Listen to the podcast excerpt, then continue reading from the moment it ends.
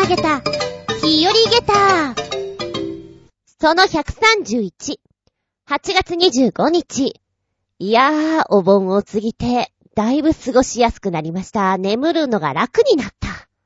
まあ、エアコンかけてるけどさ、お休みの日なんか、昼過ぎぐらいまでエアコンなしでもぐーぐー眠れるもんな。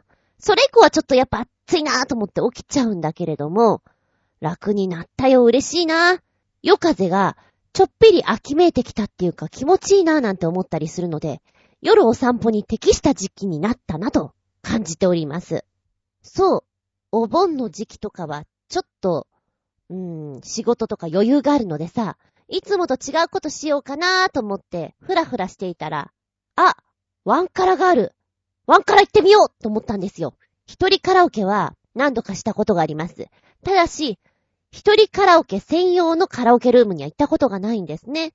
えー、ブースがとっても小さくてヘッドホンつけて歌うってやつでしょ？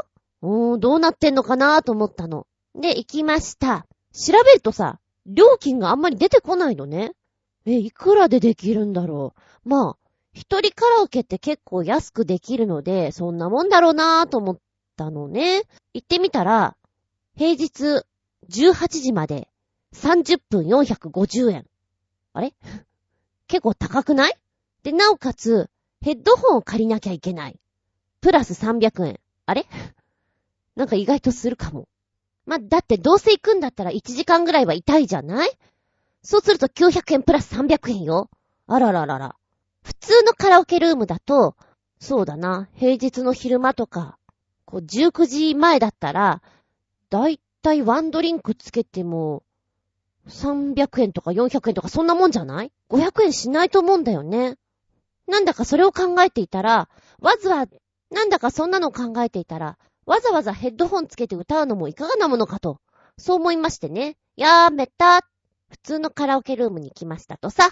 ちなみに、久々にカラオケ行ったんだけれども、やっぱ、変わるね。どんどん変わるなと思った。ゲーム感覚が近いものとかが増えてきたりなんかしてね。面白いなと思ったのが、まあ、有名な曲がありますよね。サザンの津波とかさ。そういったものに、ギャル文字バージョンっていうのがあるの。なにこのギャル文字バージョン？ってすごい気になって、入れるとですね、暗号ですよ。もうね、あまりにも暗号すぎて面白くなってくるぐらいです。えー、っと、サザンの愛しのエリーを入れてみて、ちょっと面白いので、まあ、いくつかパシャパシャ喋っときました。で、それをこの間のね、えっ、ー、と、今回のテーマこれでやりますよーの上のとこに貼っつけといたんだけども、プラス、エースを狙えのオープニングソングも入れてみたんですよ。いや、ほんとね、ギャル文字暗号化すぎて面白い。複数名で行った時には盛り上がるんじゃないかなと思って、ぜひやっていただきたいなと思いました。で、私はね、どちらかというと、あの、飲み屋さんとかでもやっていたので、歌本の方が見やすいんですよ。歌本検索の方が。英語の歌とかも結構好きなんだけど、あの、スペルとかもいちいち覚えてないんで、なんとなく、あーなんとかだよね、ぐらいしか覚えてないね。あーなんとかで検索するのは、あのー、電目を使うよりは、歌本の方が探せる。あー、こんなに歌を探しにくくなったんだなって思いました。ほら、あれだよね、えっ、ー、と、円屋の、な、なんて言ったっけってこう、ちょっと思い出せないんだけど、歌詞を見てたらこれかなっていうのが当たりがつけられるのが歌本だったなと思って。うん、なんかね、懐かしいなと思った。昔は、時間があったらカラオケ行くか。飲みに行った後はカラオケ必ずセットでつけていた。本当に行かなくなった。まあ行くとしたら声出しの練習として行ってたぐらいです。うーん、進化するものです。またまたついていけなくなったりします。ああ、でもね、ストレス発散になるから、イライラしてたり、逆に落ち込んでたりした時には、一人カラオケいいと思いますよ。恥ずかしいことはないです。全然いけます。ぜひ行ってください。おっきい声出した後は、よーく眠れるぞ。その日の夜なんかな。ってな感じでしばしお付き合いくださいませ。お相手は私。ここ数日間は、ドクター X にハマってました。あつみじゅん。どうぞよろしくお願いしまーす。この番組は、チョアヘオ .com のご協力へて放送しております。ちょっとだけ、お盆休みとかお正月とかって、ずんこ先生の時期がパタッとなくなる時期があるので、時間ができたりします。やらなきゃいけないことはいっぱいあります。本とかも読みたいなぁと思いつつ、結局持って歩いたけど読んでいない。1ページもな。あは。で、うーん、なんかやろうと思って、温めていたもので、羊毛フェルト。ちょっと前に、コージアトワクさんが、羊毛フェルトで猫なんか作る人いるんですよ、なんていうのを教えてくれましたよね。あれを見てから、ちょっと時間があったら、お家でやってみたいなと思っていたんです。で、キットを買って、温めていたのね。いつやろういつやろう、お盆にやろうそうだあの時にやろうと、温めていました。まあ、実際はね、あの、親父ん家に行って、絶対空き時間があるからそこでやろうと思っていたんですよ。そしたら、やれ、草むしりだ。やれ、障子張りだ。なんかいろいろ仕事ができちゃってね。結局、やろうと思ったら、眠くなっちゃって眠くなっちゃって、やってないのよ。で、戻ってきてから翌日かな、家でやりました。チクチクチクチク。これがね、うーん、結構集中してやるから面白いっちゃ面白いし、あの、針をめちゃくちゃ刺していくので、自分の手に刺しゃあしないかとそればっかりが怖くて、ハラハラします。なんかこの、針を刺さないような指カバーみたいなの売ってるので、それを買えばいいんだろうななんて思いながらね、チクチクチクチクやりました。で、あの、羊毛フェルトで、こう、マスコットを作るというので、ヘンテコなのができてしまうらしいんですよ、結構ね。あまりのヘンテコさ具合に、もう、猫なんだけど、こう、ヨーロッパの いにしえから伝わる小悪魔のような、そんな、こう、想像上の動物みたいになっちゃったりしてさ、すごいのできんだろうな、なんて、私も変なの作っちゃうのかなと思って作ってたんですよ。で、私はまず、超初心者なので、まん丸い猫だけを作ったんですね。失敗しようがないぐらい。作業がさ、簡単っちゃ簡単なんだけど、ただ丸を作るだけなのに、うまくできないんだよね。あれおかしいな。ここ顔になるはずなのにすっげえデコボコなんだけどいいのかな？そんなことを考えながら、耳とかも、こう、羊毛フェルトをね、折りたたんで三角にして、なんとなくこう、耳っぽく見えるような感じにして、チクチク針を刺していくんですよ。地道だなぁなんて思いながらも、これ積み重ねてって上手くなったら楽しいだろうなと思ってやっておりました。で、おいら結構せっかちなところがあって、キットの中でこれ用意しましょうみたいなのがあったんですよ。いくつかね。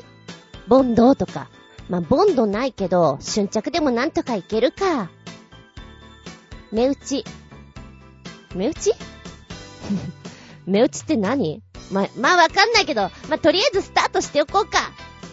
っていうタイプなんですね。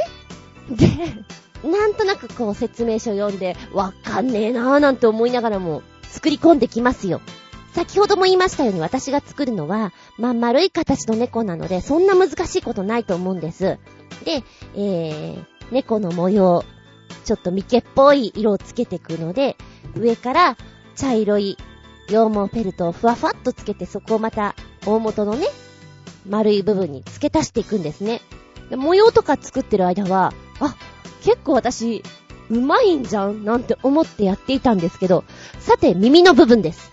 耳は三角を作って、丸い部分にちょっと切り込みを入れて、そこに耳を差し込んで、つなぎ目をまた針でチクチク刺して埋めていくんですね。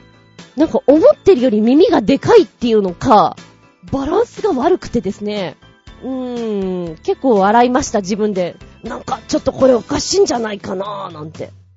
なんとなくの形を丸っこく仕上げて、尻尾とかも作り上げたんですよ。で、最終的にこう、お顔のところに行くんだけど、目打ちって何？やっぱりよくわかんなくて、えー、スマホで、目打ちってやったら、あ、なるほど。こういうのに使うのか。でも当たり前だけど目打ちないし、どうしようかな。何で代わりいけるかな。ドライバー？そうなんです。目打ちっていうのは、マスコットの目を差し込むときに、こうなんか、穴を作るような道具なんですね。千枚通しみたいな。そんなもの持ってなくて、なんか尖ったものは、あない、あマイナスドライバーとか、そんな感じで。でも、うまいこと、穴が開かなくてね。一回目に目をこう、ぴょんって入れたらですね、ずいぶん飛び出た感じにビョヨーンってなってしまって、やべえ、ちょっとおかしなものができ始めてる。なおかつお顔の模様なんですけど、お髭だったり、口元だったりっていうのを、刺繍糸で入れていくんですよ。ただしそれは、縫っていくっていうよりも、お腹のところから針をぶっ刺してですね、当たりをつけて、口元のところであろうところに出して、で、なんとか口の形になるように、チクチクやっていくんですよ。やーべえ、私こういうの苦手と思って。うー、なんかどういう風にやったらバランスがいいのかよくわからなくてさ。例えば布とかだったら、後で消えるようなチャコペンとかで、印をつけたりすればいいんだろうけど、羊毛フェルトってどうなの？っていうかそもそももうチャコなんて持ってないし、感覚でやるしかないと思ってやるとさ、おかしなことになっていってね。一番難しかったのは顔なんじゃないかと思います。で、えっと、飛び出た目玉は、なんか、すげえおかしいので、何度も引き抜いて、穴をもっとグリグリグリって大きくして、で、最終的に瞬着を入れて、ブサッと刺して、飛び出るなーってずっと押さえてなんとかしましたね。うん。で、あと、うちのにゃんこの毛をもにょもにょっと持ってきて、その猫の模様に使ってみようって言ってお試しでやってみました。なんとかできます。うちのにゃんこの毛でマスコットをわさわさ作れるぐらいになったら楽しいんじゃないかななんて思っております。で、そんなこと考えて、100均に行ったらね、100均に羊毛フェルト、スターターキットが売ってるの。すげえショックなんだけど、私は手芸屋さんでスターターキットを買いました。1500円ぐらいなのに、ダイソーとかに行ったら、キャンドゥでもそうだけど、100円で売ってるのひどい ショックだった。なおかつ、こう、ちょこっと作ってみたいでしょっていうマスコットキットも、100均で売ってるのショック思いました。何か欲しいなと思ったら、ハンズとか、ユザワヤとか、ロフトに行くんではなくて、まずは100均。そこから攻めようって思いました。まあ皆さんも、もし興味があったらやってみてごらんなせ。家庭科被服2の私でも、なんとか形ができました。ちょっとね、集中できる時間が面白いんじゃないかと思いますよ。ありがとうございます。メッセージタイム。はい、お便りです。コージアットワークスさん、ふつおた、お邪魔しまーす。らっしゃいな。刀ダイエットではなく、日本刀エステをご存知でしょうか？これは、お腹や背中、足、二の腕など気になる部分の脂肪を燃やすエステです。方法は簡単。気になる部分を真剣の刃でトントンと叩いていくのです。刃の先は、針が並んでいるようなものなので、手早く広い範囲の脂肪を燃やせるのだとか。ただし、一つだけ注意があります。それは、日本刀の刃は肌に対して平行に叩くだけで、絶対に押したり引いたりしないこと。ちょっとでも当てて動かしてしまうと、ざっくりと切れてしまうからです。このエステを受けると、叩かれた部分が熱くなり、脂肪が燃えるのだそうです。やってみますか？私は嫌です。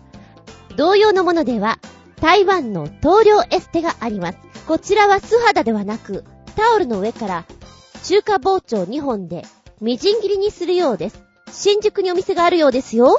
でも、ビデオ見てると、料理しているように見えるんだけど、では、ということで YouTube の画像くっつけてくれました。見ました、3分ぐらい。こう、まったりとした曲の中で、お姉さんが、トントントントントントントントントンと、二刀流ですよね。中華包丁持ってトントントントンとやっていく姿を見ていると、そうだね、確かに、お料理、しております。下ごしらえしておりますっていう感じです。お肉のさ、繊維を切ったりする、ちょっとトンカツとか、ああいうのもちょっと思い出しちゃった。ああ、今ね、こう柔らかくしてんだよね、お肉を。全くそれと一緒なんじゃないかな、なんて思いながら見たんだけども、台湾の方では、この棟梁エステ、ダオリャオっていうのかな？ポピュラーなんですね。なんかどこでもやっちゃうよ。気軽にマッサージって言うとこのマッサージだよみたいな感じで、えーと、街中でこう、やってるところとか今写真見たんですけど、うーん、なんかでも、体にはいいらしい。本当かってツッコミ入れたくなるんだけど、針でやるよりはいいんだっていう風に書いてありますね。そうだな日本刀エステ、ちょっと今出てこないんだけど、見たことないから、やってもらいたいかって言ったら別にやってもらいたくないんだけど、やってるところは見たいです。どんな風にやってるのかっていうのは。でも世界を見るとさ、変なマッサージとかいっぱいあるんだろうね。変わったのとか。そう、変わってるなと思ったとこでいくと、足の角質を食べてくれるっていう、ドクターフィッシュ。うわぁ、変なの？でもたまーに、イベントとかでドクターフィッシュとかいると、ああ、なんか懐かしいとか思っちゃうね。やってもらったことないんだけどさ、あれ変わってるなーって思ってた。で、ちなみに、このドクターフィッシュなんですけども、もともとは、トルコの温泉にいたんですって。お名前はね、正式名称はガラ・ルファというお魚さんで、もともとは雑食性のお魚さんです。で、食べるものが少ないためか、人間の皮膚の角質を食べてくれるということで、水槽なんかにドクターフィッシュがうじゃうじゃいて、そこに足を入れると、ちょっとね、つけておくと、古い角質を食べてくれるので、ツルツルピカピカになるよっていうのが話題になりました。で、このドクターフィッシュ、ガラルハは、歯が皮膚をガジガジかじってくのではなくて、皮膚を口で吸い取るように、ついばむのと、ついばむ際の小刻みな刺激と振動が皮膚の代謝を促進させるんだよという自然のピーリング効果、マッサージ効果、リラクゼーション効果の3つがあるっていうことで、素晴らしいじゃないか、ドクターフィッシュ。さらに、アトピー性皮膚炎だとか、あの、皮膚病には治療効果があるよという風に呼ばれていたんですって。で、昔々のあのクレオパトラも愛用していたんだと言われて、話題になったんですよね。で、トルコでは医療行為として保険も適用されてるそうです。今現在はどうなんでしょう？日本でも。一時はちらほらとよく見ましたけど。うーん、今どんなとこにいるのかな？たまに見かけるんだよね。あ、いたみたいな。はい、今の話を聞いて、うーん、私もドクターフィッシュにカジカジしてもらいたいわっていう人。ご自宅で飼ってみたらいかがですか？こんなキットがあります。ガラルファー、ドクターフィッシュが10匹ついた簡単飼育セット。こんなセットがあるんだね。おいくら万円だと思いますか ?10 匹です。安いのか高いのかさっぱりわかりません。これ、お値段6980円です。まあ、一番最初に買うやつだからそうなんだろうね。もうお魚ちゃんだけだったら30匹で4999円です。ね。うじゃうじゃ買ってください。でも、この子たちは食べ物が何もない状態で足とか入れないと角質を食べてくれないんですって。だから絶食させなきゃいけないんですって。ちょっとかわいそうだね。ま あ、でも見た目は、このドクターフィッシュ、メダカみたいなもんだから、まあよかったら飼ってみなよ。お家で。楽しいかもよ。でもこう、手とか足とか入れてさ、お腹が空いてるわけだから、飯ってとこう来るわけでしょあの、心の声を当てれことかしてたら面白いだろうね。飯じゃー飯じゃー飯じゃーってこう食らいついてくるところ。なかなか、うん。インパクトあるんじゃないかなと思って、話がそれましたけれども、健康、美、追い求めるといろんなものがあります。包丁でトントンしてもらいたいですか？してもらいたくないですか？うーん、どうなんですかね。健康と美、追い求めると本当にいろんなものがあるようです。うーん。日本刀でトントンはちょっとさすがに怖いけど、この中華包丁でトントンは、なんかそんなに、あの、先も尖ってなさそうで、いけそうな気がする。タオルもあるしね。なんかいけそうな気がする。どっちかやんなきゃいけないって言ったら、この中華包丁を選ぶかな。ただし背中に限る。はい。まあよかったら皆さんも、こんなマッサージあるよ。やってみたら？変なの見つけちゃった。どうよっていうのを教えてくれたら、興味そそられて私、ふらりと言っちゃうかもよ。ありがとうございます。びっくりたまげた、ぶちげた話。うそーん。のまっき。これは、昨夜のことじゃった。ずんこが猫トイレの砂を補充しようと、砂を持ち上げた時に起きたことなんじゃ。袋を持ち上げて、砂を入れようとした時に、ふと目に入った、濡れた紙袋。おや、なぜここに濡れた紙袋が？ふと、わしは焦ったんじゃ。砂袋をどけて、この紙袋を持ち上げてみると、明らかにしっとり濡れておるじゃないか。なんじゃこりゃんじゃこりゃんじゃこりゃ松田優作。まさにそんな気分じゃったよ。しっとりと濡れてるそれは、紛れもなく、猫の、うふんふん、だったのじゃ。あれ？なんで？なんで、うんふんふん。ついてるの？なんでかな？わけがわからなかったんじゃ。はっ待てよ。まさかペローンとな。猫トイレの下に引いてある防水マットペローンとめくったらな。おーなんたるちやさんたるちや床が、ちょっと色が変わってるじゃありませんか。敷金が、敷金が、わしゃわしゃ呆然としたんじゃよ。どうやら、我が家には猫トイレが二つあるのじゃが、一つ漏れていたのか。な、そういうことなのか。な、防水マットから染み出た。うふふん。わ、床に染みてしまっての。色がついてしまっての。明らかにそこだけ色が違うんじゃもうダメじゃ。敷金はもうダメじゃ。帰ってこないっていうか、プラスアルファじゃ。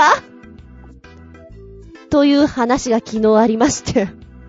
大慌てです、私。にゃんこを飼って、もう、うん十年になります。実家にいた時からです。でも、こんなことは初めてです。本当にサンタルチアのナンタルチアです。いや、実家だったら別にいいじゃんごめーんでなんとかほら、なるじゃんしかし、しかし今のところは、ねえ、すげえ敷金怖いんだけど、もう、もう、どうしたらいいの？もう。こう部屋があって、えーと、一つ私が洗剤をこぼしてしまって、ふっくらしてしまったところ、だいぶわからなくなった。けどやっぱり見ればわかってしまうと思う。そこのところが一つ。もう一つ。天井にピリッと破いてしまった。私、かな？そこが一つ。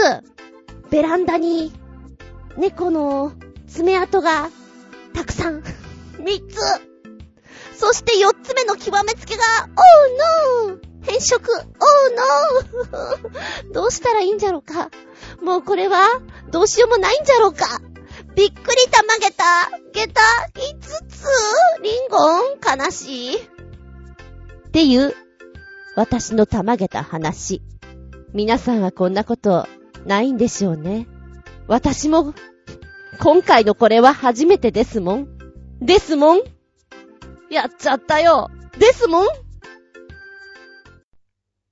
夏休み企画。怖い話。怖い話。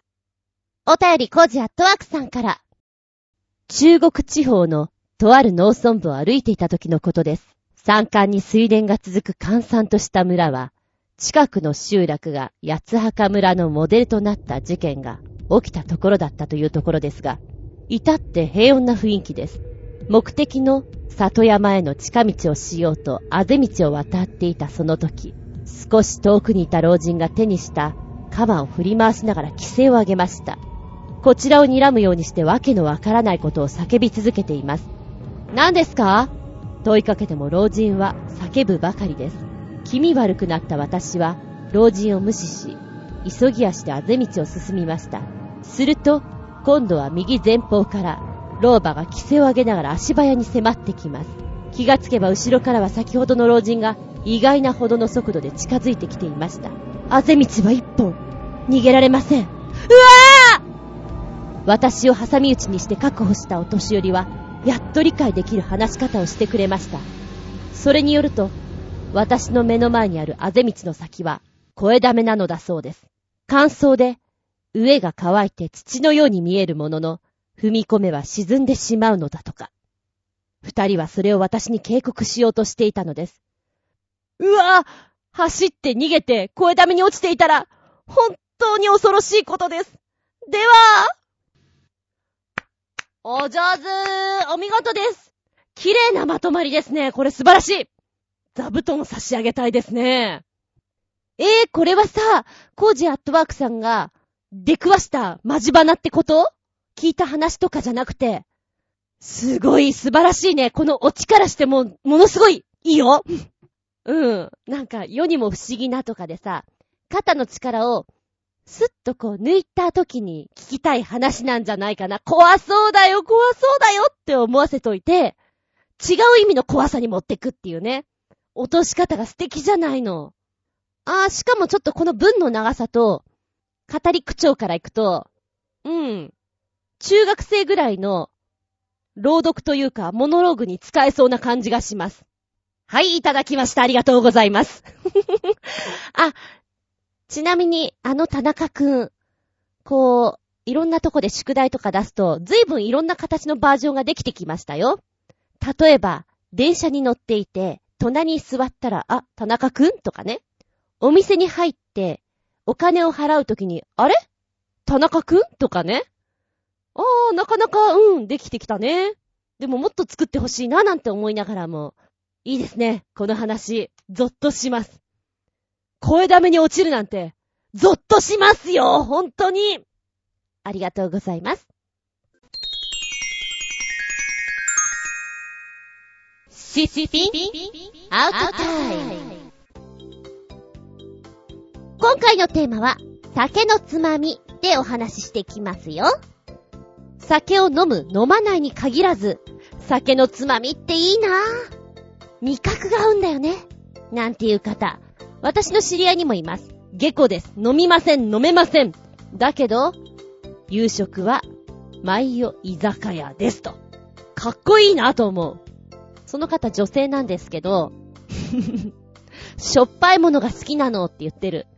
だから、居酒屋好きなのって。居酒屋ご飯って美味しいよね。飲めなくて残念って言って食べに行ってますね。わからなくないです。おいらも、まあ、酒が嫌いっていうか別に飲まなくても全然大丈夫なので、お酒のつまみだけいただきに、居酒屋さんとかには行っちゃいますね。うーまそうって思って。で、えー、食べに行くとなると、いっちゃん最初にやっぱり頼みたいのは、唐揚げ？ですね。これは外せない。漬物？うん、これも外したくない。あと、女子が喜ぶのは、チーズがかかったなんちゃら。チーズポテト明太子とか、えー、チーズ餅なんちゃらだとか。まんま、チーズの盛り合わせとか。女子なんかは本当にチーズもの外さないんじゃないかなっていう気がしますね。おいらね、チーズ餅明太とか好きだね。もりもり食べちゃう。もりもりです。おかわりも言ってみんなに驚かれます。まだ食うんかって食いますよ。で、お店じゃなくてお家とかでさ、家飲みとか、あの、部活の後とかに、合宿所で飲んだりとか、そういうパターンの時には、まあ、安く、お腹がいっぱいになるようなものを好みたいですね。だから、サキイカとか大好きでした。美味しい。なんか、止まらないよね。もうずっと買ってないけどね、サキイカとあの、駄菓子屋さんに売ってるようなさ、30円とかで買えるような、よっちゃんイカみたいなの、こう、串に刺さってんのあんじゃん。ああいうのとかたまらなくうまいね。おっさんだなとか思いながら、よく食べてました。で、すごく好きなんだけど、止められて、あの、お腹に良くないから、あんま食べないようにって言われていたものとかもありますね。サキイカもね、良くないって言われてたんですけど、サラミがすごく好きなんですよ。でも、鼻血が出るからあんまり食べちゃダメって言われてた。で、サラミの大きいのを食べるとしたら3センチとか切ってもりっと食べるじゃない？物足りないな。あと1センチ食べよう。あと2センチ食べようとか言って食べてましたね。だから夢としては、あの、太いサラミを切らずにボリボリ食べたいです。ボリボリって音は変か。もりもり食べたいです。で、やっぱり、あんまり食べちゃダメって言われてたんで、うーん、すり込まれてんでしょうね。大人になった今はいくらでも一本買いできますけど、あ、食べちゃダメかなーと思って買ったことはないね。そういう食べ方はしたことない。せいぜい、あの、3センチぐらいのさ、細いサラミ小枝ぐらいの。あれをポリポリっと3つぐらい食べて、はい終了って感じですよ。サラミはうまいよなー。で、えー、私すごく変色が多いので、あれ？それ食べれんの？って驚かれるものがあります。例えば、ホタルイカの沖漬け。すごく好きなんですよ。あの、ジュルッとした感じが。しょっぱくてジュルジュルとしていて、ご飯がうまいわーっていうのを、お通しとかで出されたりすると、やったーと思っちゃうんですよね。で、こうメニューとかで見つけると頼んでしまうんですけど、結構驚かれます。大丈夫なの？って。大丈夫なんですよ。あれと、イカの塩辛は大丈夫です。でも、こう、ちょっと臭みがあったり、ぬるっとしてるものは、基本的には苦手なんですよ。それだけは大丈夫なんだよね。うまいなぁと思って。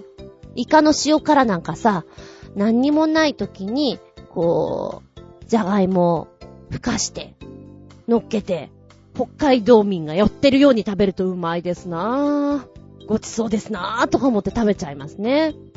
そうだ、さっきチーズの話したじゃん？チーズは、ものすごい、ピュアなさ、盛り合わせあるじゃん。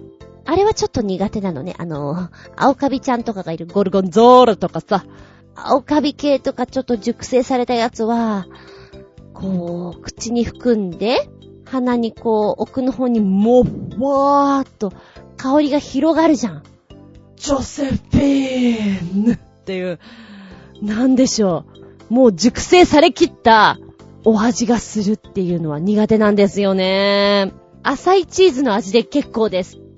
そんな私はデザートチーズとかがね、ナッツとかが入っているケーキのようなチーズが好きでございます。あとは、黒胡椒、ペッパーがいっぱいかかっているピリッとしたやつとかが好きですね。お安いのがいいです。お高いチーズはちょっと口に合わないので。あ、ココナッツとか振りかかってるのうまいよな高いけどさ。でもなんか、ワインとかたしなみながらチーズとか食べれたらなんてかっこいいんだろうって思うけど、ワインも飲まないしチーズも苦手なんで、残念です。いや、食べるよ、食べるけど、ワイン好きの方が、このチーズ美味しいザーマスねって言って食べるようなチーズは私ダメなので、残念だなって本当に思う。で、チーズで行くと、ちょっと納得できなかった食べ物がある。おつまみとして有名なやつ。チーズおかき。これさ、子供の頃すごく納得いかなかったんだよね。おせんべとの間にチーズが入っていて、上にアーモンドだけ乗っかってるじゃん塩辛いのと、ちょっと甘っぽいのとマイルドなのが混ざってるじゃん。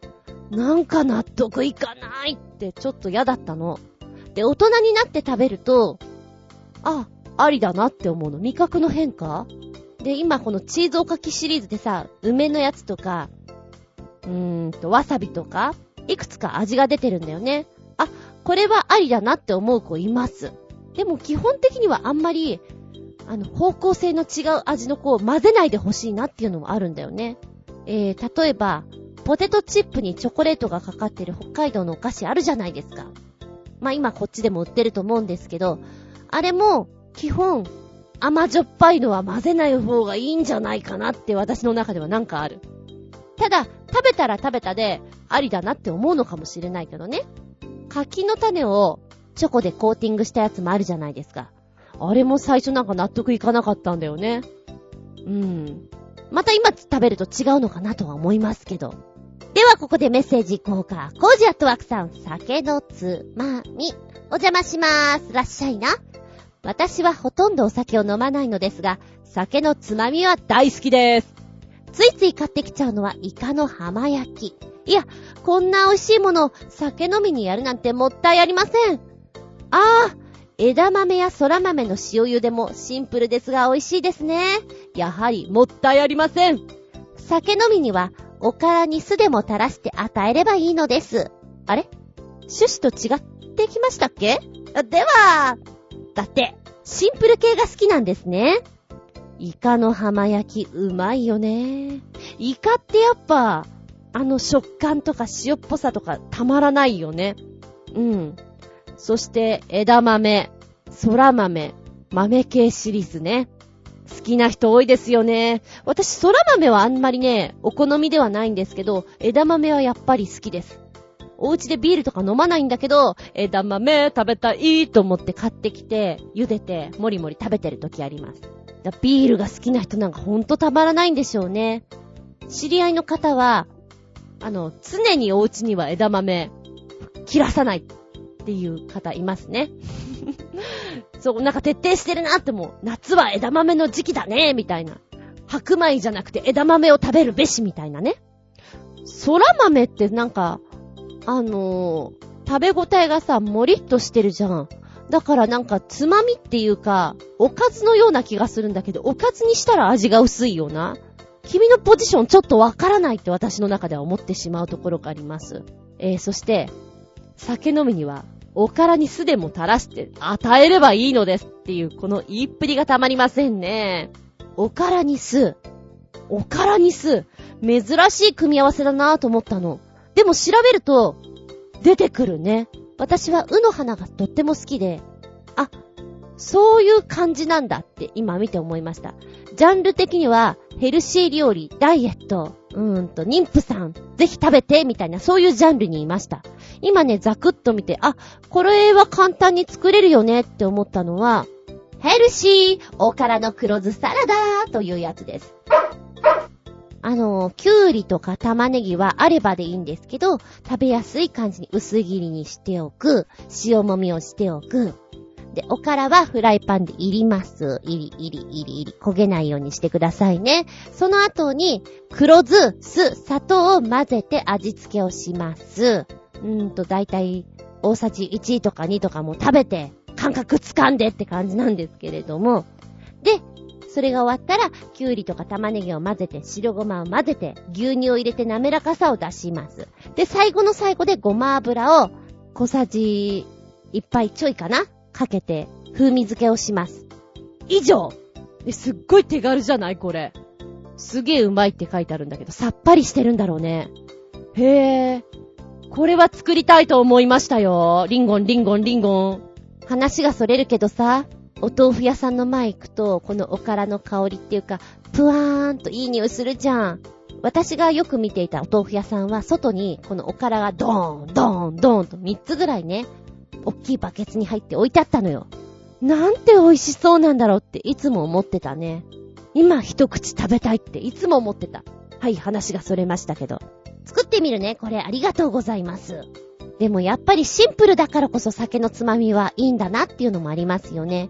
手頃に、あの、美味しくいただくという意味合いで、わさびがね、ちょっと上等なのを用意しといたら、あの100円ぐらいのかまぼこでも、ね、切って板わさ風に食べても満足できます。わさびはいいよね。タコわさとかも美味しいよ。あと、うちにはないよ。うちにはないんだけど、どうやら一般家庭にはあるらしい餃子の皮あれをトースターで焼いてあげる。チーズとか添えてあげるとミニピザみたいになって美味しい。っていうのは聞きますね。じゃあここで、おまけのけ、ゴジアットワクさん。さあ、あなたの家の冷蔵庫にあるもので、過去、今あるものでよ。おつまみを作ってくれたまえ。何ができるかな？あ、何ができるかな？というのに。えー、っとね、今冷蔵庫にあるものですね。買い物前なので、トマトのチーズ焼きと、ザーサイとハムの炒め物をグリーンピースと厚切りバラ肉の塩胡椒焼き。こんなところしかできません。ああ、でも、うちには料理用の酒とワインに消毒用エタノールくらいしかありませんよ。はい、質問消毒用エタノールはあるんだけど、普通の油はないんですか？あれ？油はないんですか？あれ？オリーブオイルとかないんですか？あれ？どうされてるんですか？油使うノー、ノーオイル？ヘルシーに？気になるじゃん でもさ、冷蔵庫の中充実してますね。買い物行ってなくてこれだけあるんでしょ？うちはね、つまみでしょ？ないなぁ。今、賞味期限切れのものはある。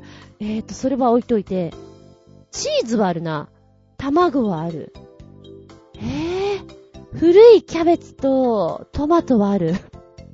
だから、古いトマトとチーズで、オリーブオイルと塩胡椒を垂らして、オードブル一品。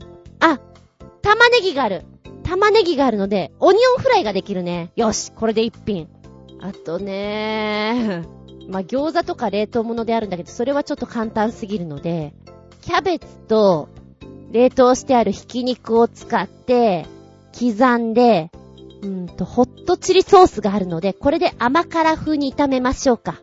で、甘辛風に炒めて、赤っぽくなったところで、ゆで卵を作って、それをみじんにして添えましょうか。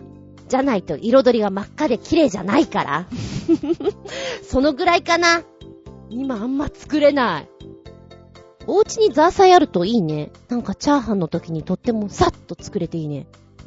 うん。あとね、えー、手軽料理で浮かぶというか、おすすめされてるのが納豆を使ったもの。各家庭、納豆は割とよくあるようなんですよ。うちもある。冷凍してある。納豆は冷凍しても大丈夫。で、納豆を普通にこうシャカシャカしたものじゃなくて、火を通してあげるとまた違うよって。えぇ、ー、火通しちゃうのかい？って思わない？だけどそれがいい。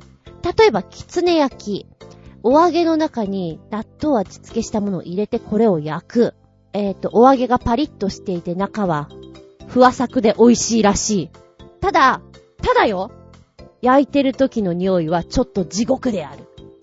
くっさーいって、遠くから、納豆っていう香りが家の中を立ち込めますと。そこかなで、これも美味しそうだなと思ったのが、納豆好きの簡単レシピ、納豆海苔店。えー、納豆を付属のあの、タレで味付けするじゃん。からしとかでしとく。で、海苔を2枚用意する。海苔、納豆、海苔でサンドするのね。あとは、フライパンにごま油をこう入れてですね、水溶き片栗粉で両面をつけたさっきの海苔と納豆のサンドちゃんをつけて焼くだけです。そうするとカリッとしていてすごく美味しいらしいよ。なんか七味とかかけたらうまそうだよね。で、これじゃないんだけど、お店で売ってるやつで、ちょっとお高いんだけど、うんと、海苔に納豆を巻いたもの、乾燥してるんだけど、くるんと巻いたって、一口で食べれるのがあるのね。これが梅味とか、わさび味とかいろいろあるんだけど、うまいよ。信濃屋さんとかで売ってるのかな？こう、ヘルシーだし、納豆の味もしっかりしてくるし、シャクシャクした味わい。でも別にネバーっとしてるわけじゃないので、うまいなって思います。もしよかったら食べてほしいな。ああ、そうだ。じゃあ、ついでに、えーと、前回お話をしていた、あるテレビを見て、このテーマをやろうと思いましたって言ったの覚えてます？これは8月4日放送の所さんの日本の出番、ほろ酔い外国人が選ぶ日本の絶品おつまみっていうやつを見たからなんですけれども、今ここを見るとね、ドワーッと参加したお菓子だったりなんだりっていうのが並んでるわけなんですね。第5位から発表します。第5位は、和風の味付けが斬新、外国人絶賛、ザ・おつまみビーフ。厚切りビーフジャーキーランクインそして第4位、柔らか干し梅。え？これはフルーツなの？これはスイーツなの？何なの？ちょっと、外国人玉ゲッター。蜂蜜と梅干しの絶妙なバランスに、こんなの食べたことないわと言っておりました。第3位は、一度は食べていただきたい、熟成チーズタラ。そう言われたらチーズタラって、おつまみ定番かもしれない。あの、なんとなく、タラの部分と、チーズの部分を、うまいこと、剥ぎたいんだよね。ペローンとめくりたいんだよね。そんな食べ方をした記憶が、全体的にあの、ばらして食べたい人です。バームクーヘンとかも。ばらしたいんです。まあ置いといて。えー、第2位は、柿ピー。ビール好きは大絶賛です。ドイツ人とか大絶賛です。これうましいと。ただしメキシコ人は辛味が足りないわねって言ってタバスコかけてました。第1位。これが第1位なんだ。甘みとサクサクとした食感。スナック感覚の香ばしい味が大好評。イカフライです。外国人にはイカフライナンバーワンですよ。あー、確かにコンビニ行って、なんかちょっと満足感があって、食べ応えがあって、こう、安く食べれるものないかなと思うと結構イカフライっていいんだよね。私はイカフライの味が辛いやつが好きです。バリバリバリバリって食べたい。でね、この中で紹介しているので食べたことがないなって思うのが、酒飛ばスティック。食べたことない。すんごい硬いんだってね。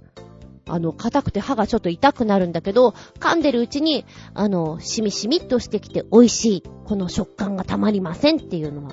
どんな味なんだろうちょっと想像できないんだけど、ビーフジャーキーみたいな感じなんでしょ？これのお魚版ってことなんでしょ？へぇー。ちょっと食べてみたいね。でも高いって言ってたから、もしかしたら合わないんじゃないかと思うと買えないなぁあと、こっから今思い出したのは、あれ、貝柱。子供の頃、よくお世話になっていたお家の方が、割と、のんべえなんですね。で、車とか乗ってると、純ちゃん食べるって言って、お菓子くれるんですよ。それが貝柱とかなんですよ。わーおと思った。うちはそういうお菓子っていうかな、お菓子なのあれは。乾き物？出してもらうことがなかったんで食べたことがないんです。で、コリコリしていてやっぱりすごい硬いじゃないですか。で、食べてんだけど味がするんだかしないんだか、口の中に入れてるとほぐれてきてホロホロっとなって、うまいかなーってなるんだけど、瞬間的にはわからない食べ物だなーと思って、これももうずっと食べてないなー。今食べたらどうなんだろう大人の味覚としてぴったり来るのかな今度試してみようかなとは思っちゃいます。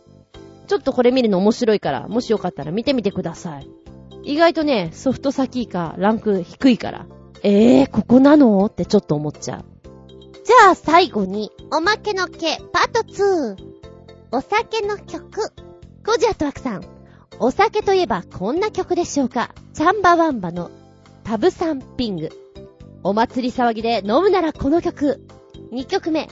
チーフタンズ Here's the Health to the Company 酒飲みの代表といえばアイルランド。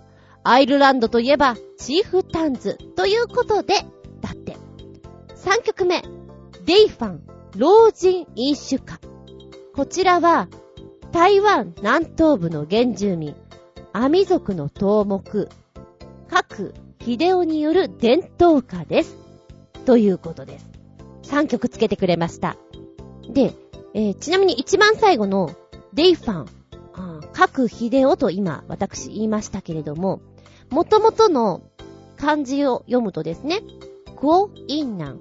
発音ちょっと違うと思うんだけど、クオインナンと言います。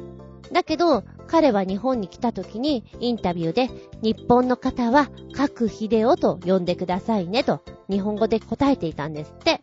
さすが長老なんか心が広いぜ君たちは読みやすい言い方があるだろうだからそれで読んでくれたまえという風に言ってるんだね。あ、じゃあついでだから、デイファンのお話からいくと、この曲私初めて聞きました。うーんとね、V がすごく映像とっても綺麗です。そして声の広がりが、朗々としていて、なんだろうなうじうじしててもしょうがないじゃん。空を見なよ。下を見ないでさ、明るく行こうぜ。お酒飲んでも楽しく行こうぜ。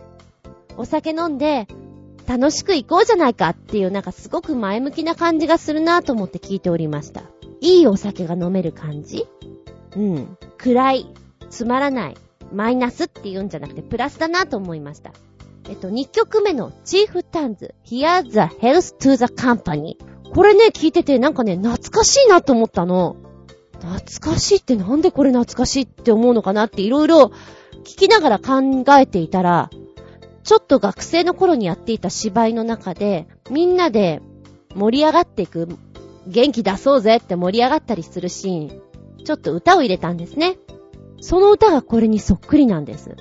あ、こんな感じの曲だったなって思って今、あ、アイルランドの曲だったのかなって、なんか勝手に納得しちゃった分があって、懐かしいなぁ。なんかあの芝居をやってた時とかって、お稽古前とかって、こんな曲ずっと流してたんだよなぁ。アイルランドかって、勝手に懐かしがってます。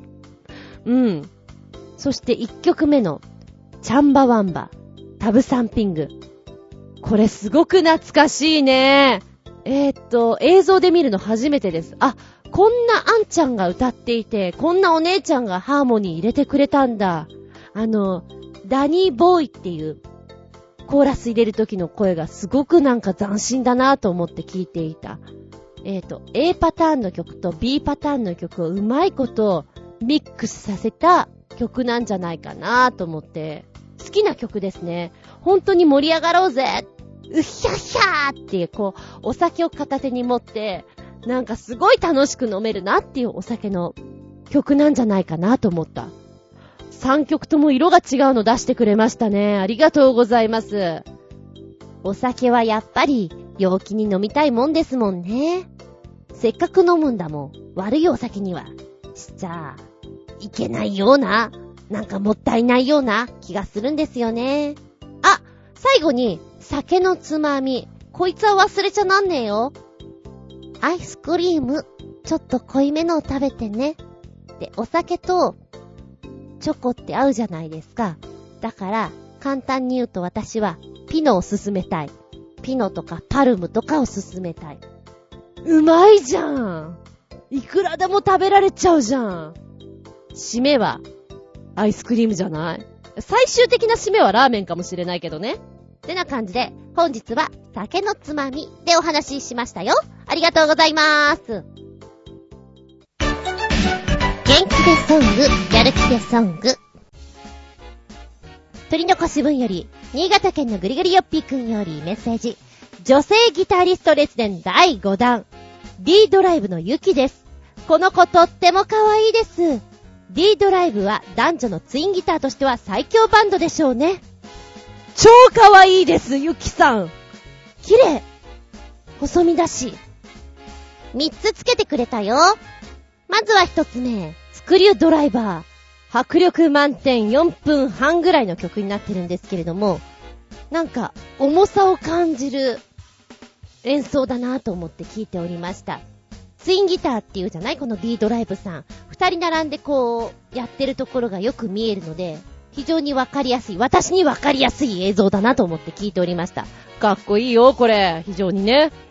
二曲目はね、5分ぐらいのやつなんだけれども、え、これは多分、まとめたやつなのかな？何かのライブでやったやつなのかな？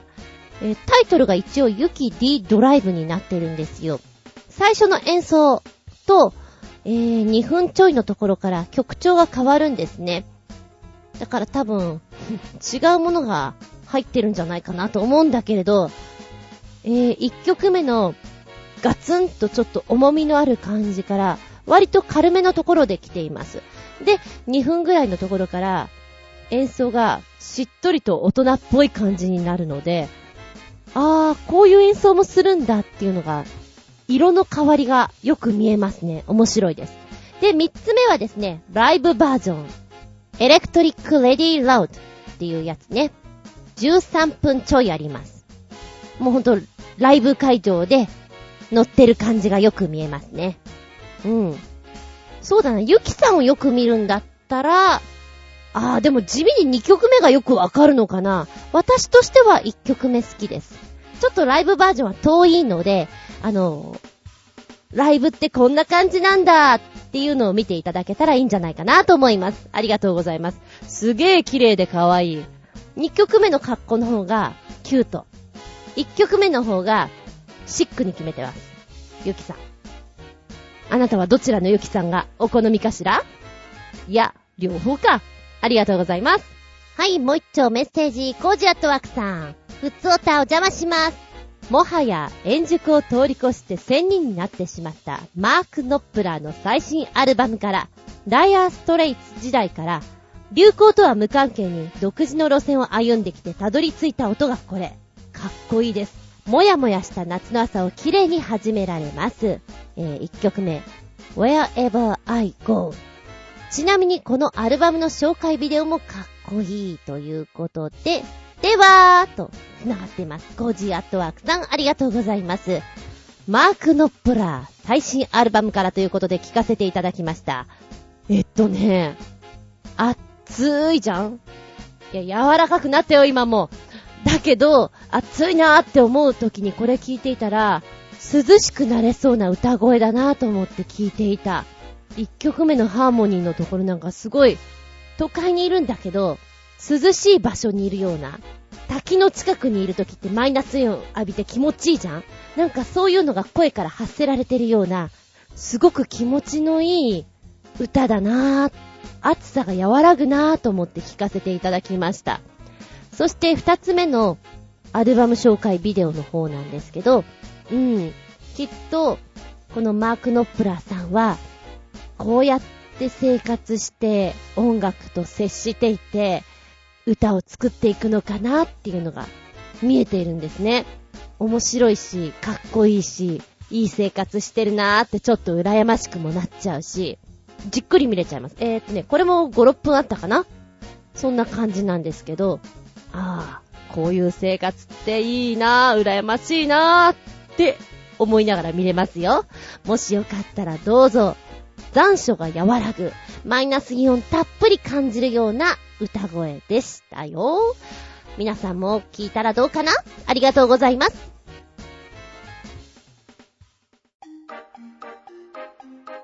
見たら動画。取り残し分より、超新星ヘナチョコヨッピーくんメッセージ。全く意味もなく、猫ラーメン2完全版だよということで動画をつけてくれました。猫ラーメンちょっと懐かしい猫ラーメン。こちらは33分ぐらいの作品になってるんだけども、ドワーッと全部見れるから、いいですよ。結構これね、見てると細かいなと思ったんだけど、オープニングソングの絵がね、割とよく変わるんですよ。絵柄も、あれ？なんか今までこんな絵じゃなかったのになんでこれなの？っていうのも何本かあったりして、見逃せません。面白いです。猫ラーメン大将が猫で、えっ、ー、と、ラーメン屋さんを営んでるわけなんですけれども、ラーメン屋さんだけでなく、いろいろチャレンジしようとするところのシリーズがちょっと面白いですね。猫カレーとか私好きです。飴色ってどんな色みたいな。コーラ飴みたいなね。そんなノリのところとかちょっとププって笑えちゃいますね。あとは絵描き歌。懐かしいなぁ。子供の頃絵描き歌やったよなぁ。でも大将にはこんな絵になっちゃうんだよなぁっていうのが面白いです。こんなラーメン屋さんあったら行ってみたいか。まあ行ってみたいけど、食べてみたいかって言ったら、うん、どうでしょうって感じですかね。エコラーメンとかね。いろいろ考えてるなっていうのが笑わせてくれます。33分長いんだけども、あの、ちょいちょい切りながら見ることもできるし、一気見なんかもね、そんなに苦じゃないので、ええ、ええ、見ていただきたいなと思います。あなたもこの癒しを味わっていただきたい猫ラーメン2完全版。もしよかったら、見たら動画。メッセージありがとうございました。この番組は、ちょあへよ .com のご協力へて放送しております。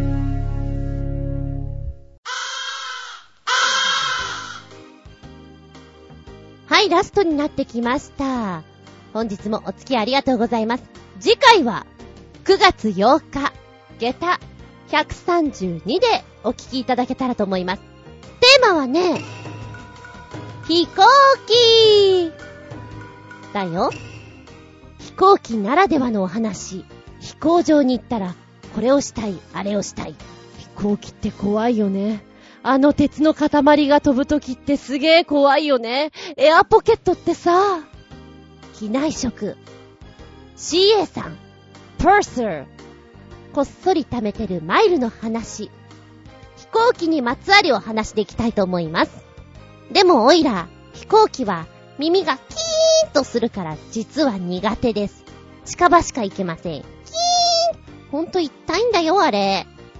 お便りは、チョアヘヨ、ホームページ、お便りホームから送っていただきますか、もしくはパーソナリティブログの方にコメントを残しください。直前になりまして、私のブログ、ずんこの独り言の方にも、今回こういうテーマでやりますよというテーマ発表いたしますので、こちらにコメント残しでも構いませんし、メールフォームは随時つけておりますので、こちらから入っていただいても構いません。えー、直接のメールアドレスもあります。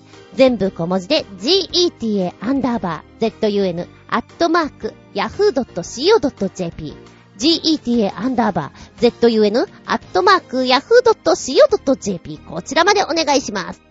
では次回は9月8日日付が変わるその頃に下駄132でお聞きいただけたらと思います。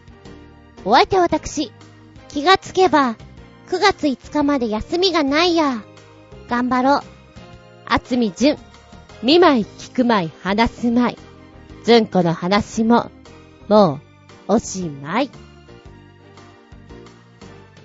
さらばじゃあ、こんなのもらったの。冷やし飴、生姜入り。珍しい。これどこの？京都なんだ。ほうほうほうほう。えっ、と、ヤバトン2号3経由というのを伺いました。ありがとうございます。これね、よく振って飲めと書いてある。よく振る。ふりふりふりふりふり。音聞こえるかにょ。ふりふりふりふりふり。そのまんま美味しいストレートと書いてあります。開けるぞー。よいしょ。どっこいしょ。な、あ、結構ね、生姜臭が漂ってまいります。いただきまーすなんかこれってさ、私一人だからカッチンってできないんだけど、誰かとカッチンしたいよね。誰かとカッチンしたい。壁とカッチン？はぁ、寂しい。今音って聞こえてるのかな？あの、ちょっとカッチンできないので、自分でグラスで音を出してみた。でもいただいちゃうよ。おー、甘い。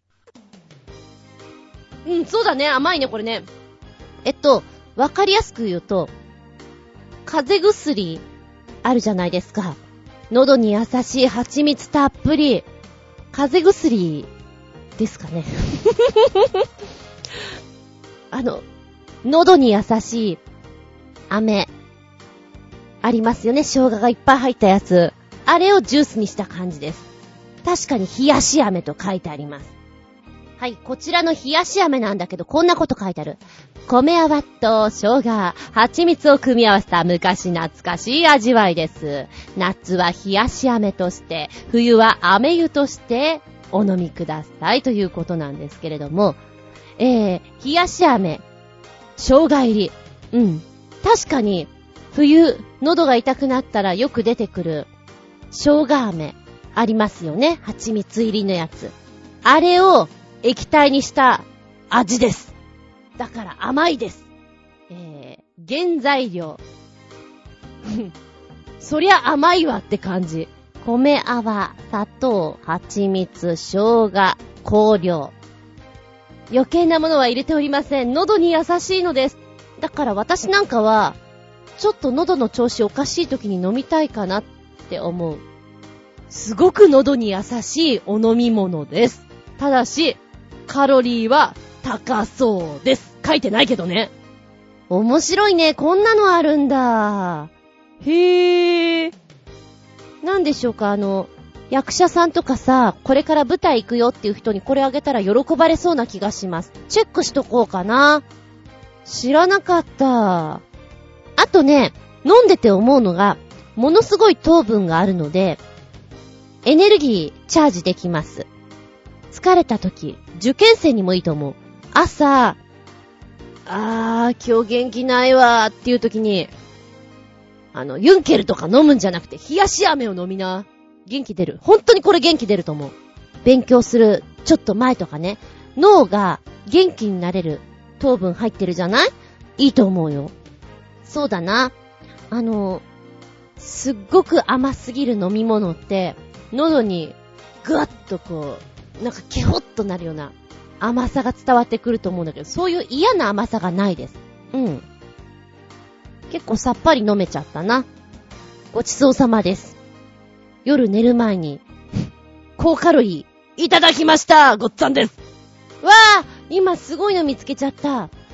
冷やし飴、すごく珍しいお飲み物かと思ったら、関西の人には、麦茶並みにポピュラーだとか何それ？あ、そうなんだ。えーっと、こちら、関西では夏の定番中の定番飲料、冷やし飴。関東になぜない？というね、え経済新聞のやつが今ポッと見つけたんですけど、そりゃ知らんがな。これ3年前のニュースか。へえ、そんな時から話題になってたんだ。この冷やし飴の存在は、関西、中国、四国の一部以外ではあまり知られていないって、なぜかって書いてある。誕生の裏には製氷技術があるんだって。そもそも冷やし飴はいつ誕生したのか？実は、製氷技術が広まった明治以降と指定されているそうです。冷やし飴は湯で溶いた水飴に生姜の絞り汁を加えた飴湯を文字通り冷やしたもの。飴湯がいつ頃か飲まれていたかは不明だけど、江戸時代末期に出版された当時のグルメガイドにも載っていたそうです。当時は甘酒とともに初期払いと需要飲料として飲まれていた飴湯。えー、氷の普及で冷やして飲まれるようになって冷やし飴に変化したそうです。ラムネやミルクセーキなどと並ぶ甘い飲み物として定着したそうですね。で、こちら、高度成長期には、缶入りのジュースとして、冷やし飴が登場して、関西地区なんかでは、もう身近な飲み物として出ていたわけですね。その後、自動販売機で売られるようになってるわけなんですけども、なぜか関東の方には、反則活動ほとんど行わなかったそうなんです。なんでなんだろうね。ちょっと気になりますけども。で、えー、後々には、甘い飲み物、甘い食べ物っていうのは、いろんなものが出てくるじゃないですか。ケーキだとか、クッキーだとか、アイスクリームもそうだしさ、生クリーム使ったものとかもいっぱい出てきて、甘味というものがいっぱい出てきたから、特にこの飲み物で甘さを補う必要がちょっとなくなったっていうところもあって、なんかそれ以上、広がりがパッと出てこなかったみたいなことがちょっと書いてありますけどね。なんか最後の最後で勉強になっちゃった。冷やし飴。お家でも簡単に作れちゃう。ので、もしよかったらどうぞですよ。そうだね。クーラーでキンキンに冷えた部屋で体の調子をおかしくしてしまうんじゃなくて、体の中から涼しくするという意味合いで、冷たいお飲み物、冷やし飴はいかがでございますか？ありがとうございます。ごっち